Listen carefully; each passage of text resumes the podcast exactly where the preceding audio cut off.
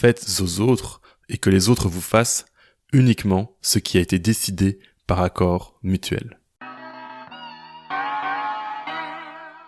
Le cours du Bitcoin monte et descend. Mais qu'est-ce qui justifie sa valeur? Qu'est-ce que le Bitcoin? Parlons Bitcoin, brisons le mythe, pas pour faire de l'argent, mais pour faire l'argent. Je m'appelle Emmanuel et depuis 2017, j'ai passé des milliers d'heures à creuser le sujet. C'est parti.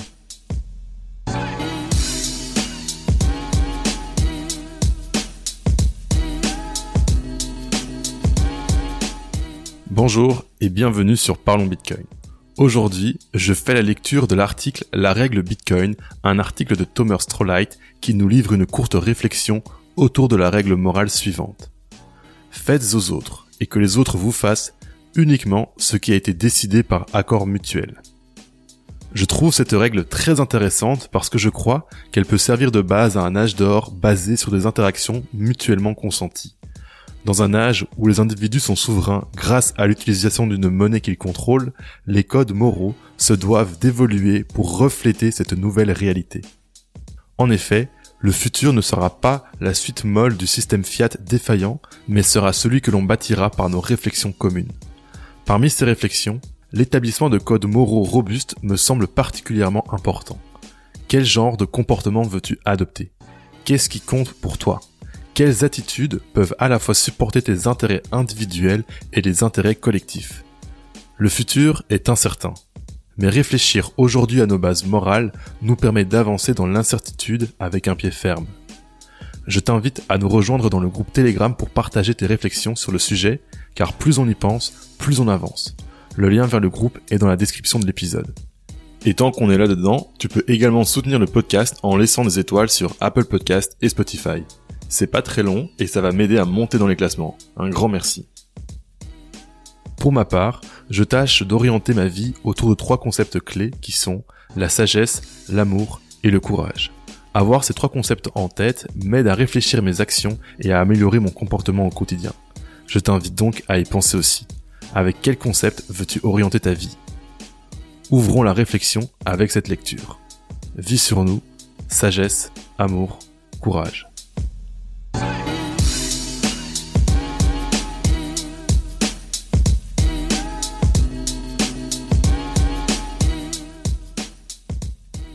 Règle Bitcoin. Tout un code moral dans une seule phrase, la règle d'or. Il est prodigieux que quelque chose d'aussi compliqué qu'un code moral puisse être résumé dans une seule phrase. Un code moral est, après tout, un ensemble de principes qui sont censés gouverner toutes vos actions. Cela inclut des actions que vous entreprenez envers vous-même et envers les autres. La plupart des gens ne réalisent même pas que l'on a besoin d'un code moral quand on agit seul. Mais on en a besoin. En effet, on se doit d'agir selon des principes afin de ne pas nuire à sa propre vie, voire d'y mettre fin. Vous ne devriez pas manger de la malbouffe, par exemple, non pas à cause de l'effet qu'elle a sur les autres, car elle n'en a pas, mais à cause de l'effet qu'elle a sur vous. Cependant, c'est sur notre relation avec les autres que se concentre cette pièce. Et il est remarquable qu'une seule phrase, connue sous le nom de règle d'or, ait servi de résumé raisonnable d'un code moral décent pendant très longtemps tout comme l'or a servi de monnaie raisonnable pendant très longtemps.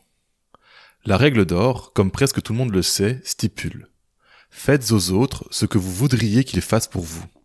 C'est sa forme positive. Elle existe également sous sa forme négative, tout aussi utile. Ne faites pas aux autres ce que vous ne voudriez pas qu'ils vous fassent. C'est une règle très sage. Dans de nombreuses situations, c'est une règle raisonnable à suivre. Cependant, elle a un défaut. Ce défaut, c'est que vous êtes unique et que tout le monde l'est aussi. Ce que vous voulez qu'on vous fasse n'est peut-être pas ce que quelqu'un d'autre veut qu'on lui fasse. Ou, pour votre bien, il se peut que ce que quelqu'un d'autre veut qu'on lui fasse soit quelque chose que vous ne voulez absolument pas qu'on vous fasse. Remarquez comment la règle d'or nous fait défaut aujourd'hui. Le meilleur exemple est celui-ci. Ceux qui veulent le vaccin contre le Covid, c'est-à-dire ceux qui veulent qu'on leur fasse l'injection du vaccin, suivent parfaitement la règle d'or lorsqu'ils insistent pour que les autres se fassent aussi vacciner. Ils essaient de faire aux autres ce qu'ils se sont fait faire à eux-mêmes. Il n'y a pas de violation de ce code moral en insistant pour que quelqu'un d'autre soit vacciné si vous voulez être vacciné. Il en va de même pour les impôts, l'enseignement public, les soins de santé publique et tout ce que les gens insistent pour que l'on fasse aux autres ce qu'ils veulent que l'on fasse à eux-mêmes. La règle de platine. Ce défaut de la règle d'or n'est pas une découverte récente. Il en existe une reformulation depuis de nombreuses années appelée la règle de platine. Elle stipule Faites aux autres ce qu'ils voudraient qu'on leur fasse. Il s'agit d'une formulation plus réfléchie de la règle d'or. Elle exige de ses adeptes qu'ils essaient de comprendre les désirs de l'autre personne, puis qu'ils cherchent à les satisfaire au lieu de simplement projeter leurs propres désirs sur les autres. Pour ne citer qu'un exemple, je veux que quelqu'un me prépare un délicieux festin de mon plat préféré.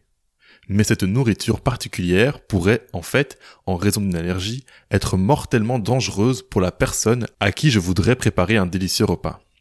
Je ne peux pas lui servir le repas que je veux qu'on me serve. C'est un exemple de la supériorité de la règle de platine par rapport à la règle d'or. Ces codes moraux en une phrase sont si simples à énoncer et à analyser qu'ils ne nécessitent pas une grande analyse philosophique pour les juger, mais ils en demandent un petit peu. Pourquoi le code de platine n'est-il pas un substitut parfait du code d'or? Eh bien, il a lui aussi une faiblesse. Il ne répond pas à la question de savoir pourquoi, quand ou dans quelles circonstances il faut faire aux autres ce qu'ils veulent qu'on leur fasse. Si vous suivez cette règle sans broncher, vous serez épuisé, affamé, fatigué et exploité par d'autres qui, eux, ne suivent pas la règle. Cette règle accorde des avantages asymétriques en faveur de ceux qui ne la suivent pas, au détriment de ceux qui la suivent.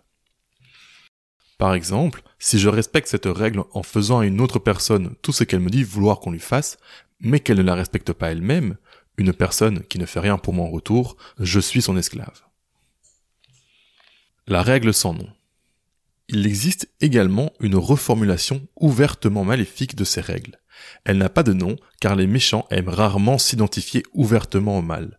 Mais cette règle existe bel et bien et elle est énoncée de manière malveillante comme la perversion qu'elle est des codes moraux visant à faire le bien. Faites aux autres avant qu'ils ne vous fassent. La première fois que j'ai entendu quelqu'un affirmer cela, j'ai été complètement choqué. C'était en première année d'école de commerce et un jeune étudiant s'est tourné vers moi et a dit quelque chose comme ⁇ Je sais ce qu'est le commerce, baisez l'autre avant qu'il ne vous baise. Soit dit en passant, ce n'est pas du tout ce qu'est le commerce, mais le fait qu'il y ait des gens qui le croient dans le commerce, en politique et dans d'autres disciplines ne peut tout simplement pas être nié. Cette règle sans nom est le code moral des escrocs, des fraudeurs, des voleurs, des agresseurs et des tueurs. Les personnes qui vivent selon cette règle considèrent les autres comme des menaces et des victimes. Ils considèrent les relations entre les gens comme remplies de méfiance. Le pire, c'est que plus il y a de gens qui pratiquent ce code moral, plus il semble logique de le pratiquer. Par exemple, si vous êtes entouré de personnes qui veulent vous baiser, il se peut que vous ne voyez pas d'autre solution que de les baiser. L'ingrédient moral manquant, la réciprocité. Tous ces codes moraux ont un ingrédient manquant. Cet ingrédient, en un mot, est la réciprocité. La réciprocité est définie comme suit la pratique de l'échange de choses avec d'autres pour un bénéfice mutuel. Ce n'est peut-être pas une coïncidence si ni la règle d'or ni la règle de platine ne mentionnent la réciprocité.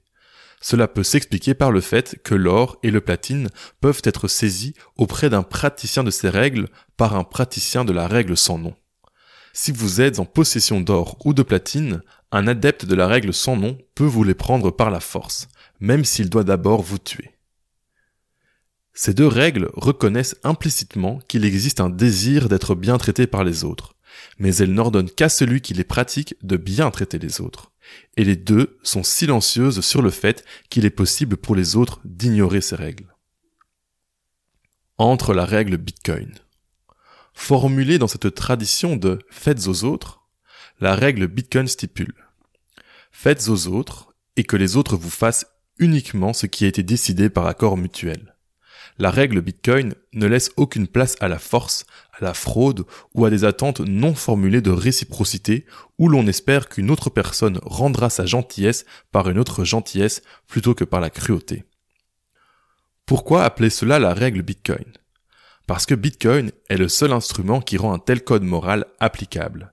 Les Bitcoiners qui liront ceci sauront que quelqu'un qui veut leur faire du mal pour essayer d'obtenir leur Bitcoin perd largement son temps. Tuer un bitcoiner ne libérera pas ses bitcoins pour le meurtrier. pas plus que le fait de lui ordonner d'abandonner ses bitcoins. Il est auto-souverain. Seul un accord avec un bitcoiner pour un échange que les deux parties trouvent acceptable fera l'affaire. Avant l'invention de Bitcoin et avant que le capitalisme ne soit si corrompu dans la pratique, cette règle aurait pu être appelée la règle capitaliste. Mais nous sommes allés trop loin pour cela maintenant. Le sens du capitalisme est tellement obscurci et déformé que le mot est perdu pour nous. De plus, face à l'existence de Bitcoin, qui défend sans faille la possibilité de pratiquer cette règle, il est maintenant plus approprié d'appeler cette règle la règle Bitcoin, même si nous avions un capitalisme pur et volontaire. Cette règle est une règle parfaitement saine et stable pour vivre. Vivre selon cette règle ne vous expose pas à être exploité par ceux qui vivent selon la règle sans nom. Vous devez bien sûr être prudent, car il existe de nombreuses personnes qui pratiquent cette règle dans un certain aspect de leur vie, et elles en ont après vos bitcoins. Mais elles ne peuvent prendre vos bitcoins qu'en faisant quelque chose qui vous amène à leur céder volontairement vos bitcoins.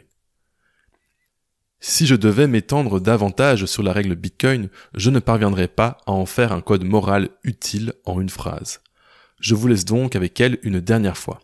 N'hésitez pas à l'affiner comme bon vous semble. Je vous verrai dans le monde réel où nous interagirons selon cette règle, avec amour et gentillesse les uns envers les autres, ou pas du tout. Faites aux autres et que les autres vous fassent uniquement ce qui a été décidé par accord mutuel.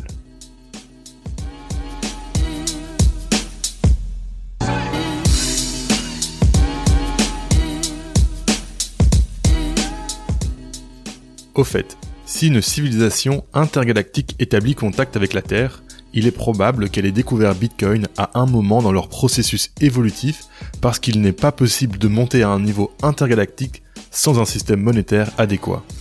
Je crois donc que cette règle morale serait également le ciment d'une autre civilisation. En conséquence, si un premier contact a lieu, ce sera probablement suite à un accord mutuel entre les deux civilisations. Cette règle a, à mon humble avis, une portée intergalactique. Peut-être que Bitcoin est le premier contact.